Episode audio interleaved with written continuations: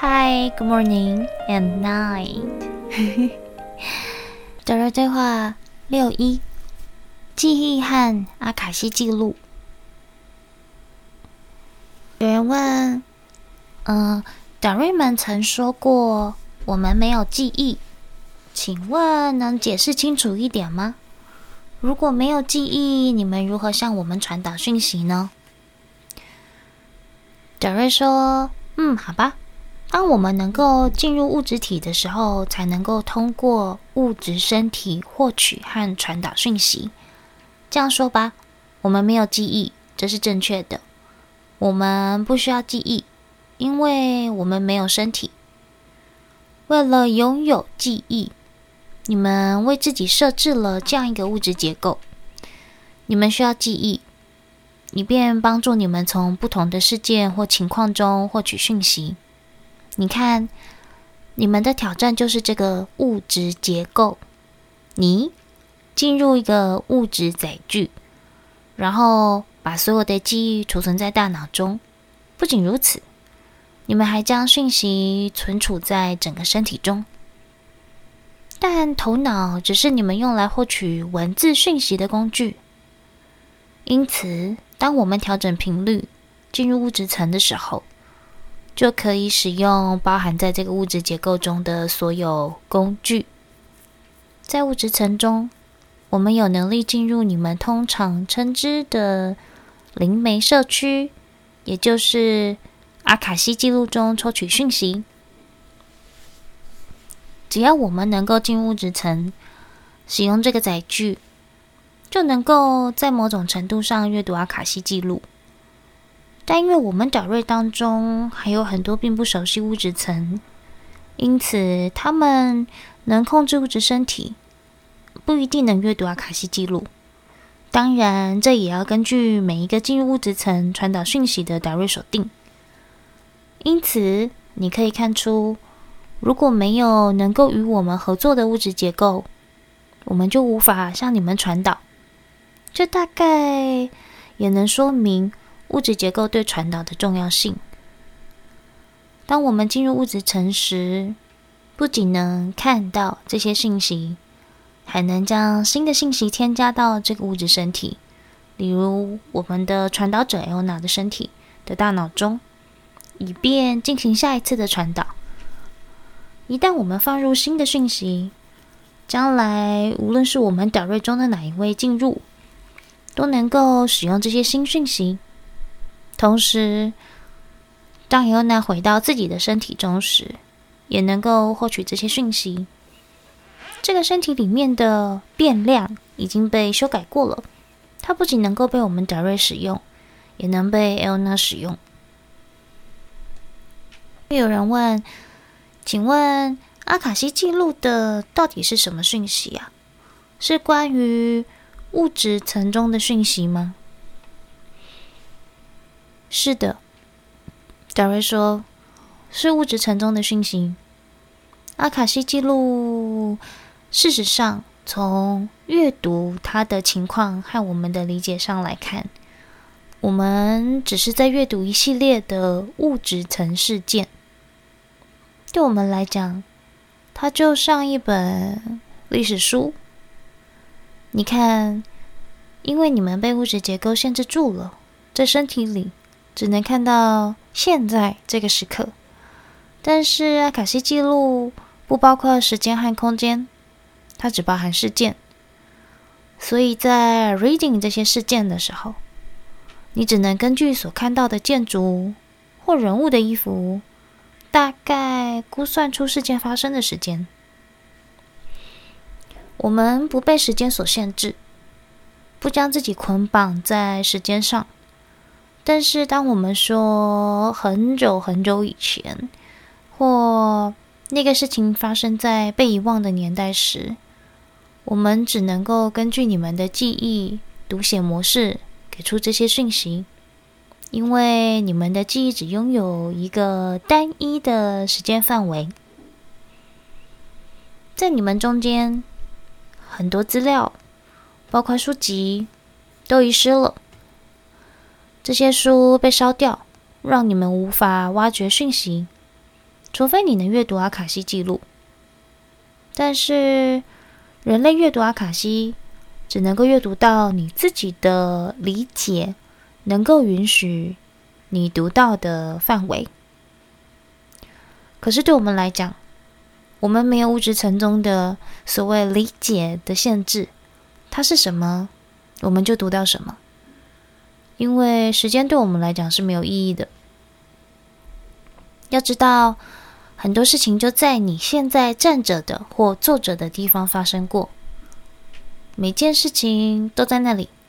如果你要同时看到所有发生的事，你不能用时间将它们区区分开，你们还看不到。是因为你们还没有那个能力。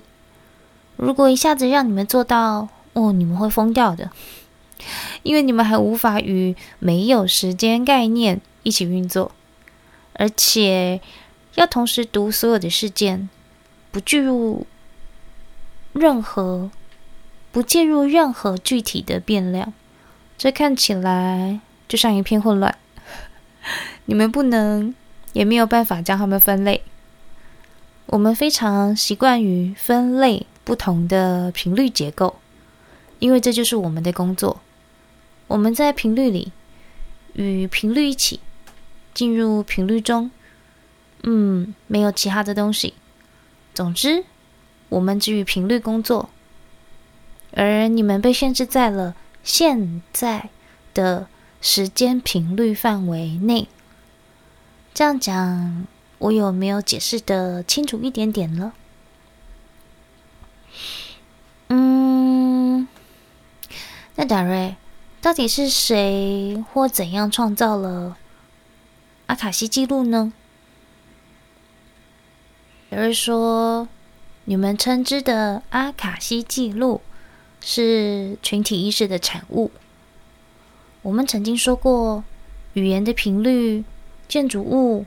和所有周围环境的频率，包含花草树木、动物，甚至让你人格化的频率，都维持在时间的持续性中。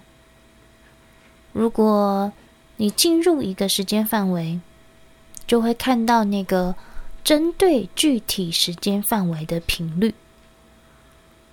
事实上，你所做的就是你。掰开一大块时间，然后探入你想阅读的时间范围内，而这些被你扒开的时间，没有任何连续的时间顺序，它们只是一个一个一个的事件。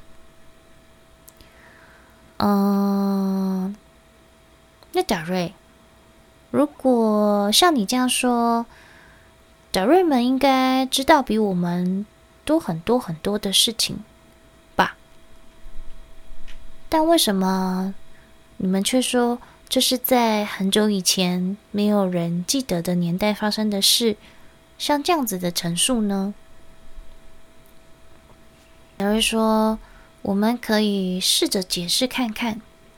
嗯，我们非常清楚，在你们的记忆资料中。”能够回溯到多久以前？但是如果那些事件发生在几百年，甚至几千年前，这些事对你们现在有什么帮助呢？因此，我们不需要去解释它。你们不停寻找开始，可是你越寻找开始，你就会发现自己越来越嗯迷惑。你们只能走这么远。要寻找更早以前，和不停的寻找未来，这有什么区别呢？如果你想进入时间线预测未来，你同样会困惑自己，因为你们的物质层不是这样设置的，那些事件的频率不是让你们用来超越的，没有任何一个人限制你们，而是你们自己的物质结构限制了自己。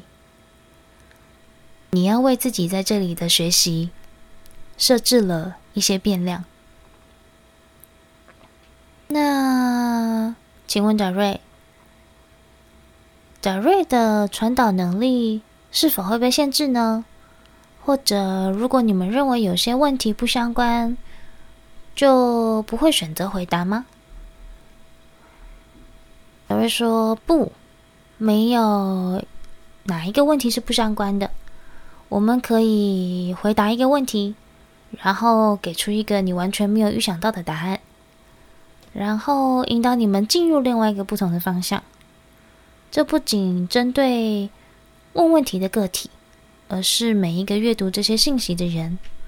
我们试着。扩展讯息，然后让你们自己去思考，让你们从一个不同的角度去思考你们的物质层。因此，没有不相干的问题，没有任何东西能够阻止任何一个人。唯一能阻止的，就是你为自己在这场游戏中设置的学习变量。就如同你们在物质层中的学校一样，你为自己在学校设置了合适的课程。换句话说，你们先学完了一年级，才进入二年级，然后再进入三年级。你们一路学习，然后直到博士毕业。毕业了后，还有谁能阻止你呢？当有人问你一年级的问题，你就会进入自己的记忆模式。然后说：“哦，我记得了，答案在这里。和你们物质层的历史是相同的道理。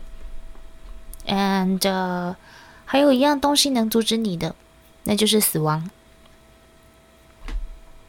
当你重新来到物质层的时候，你还记得上次你在哪里吗？好吧，每个人都回忆说自己是埃及女王或拿破仑。”因为那是一个非常容易让你们感到舒服的方式，但是这不是这样工作的啦。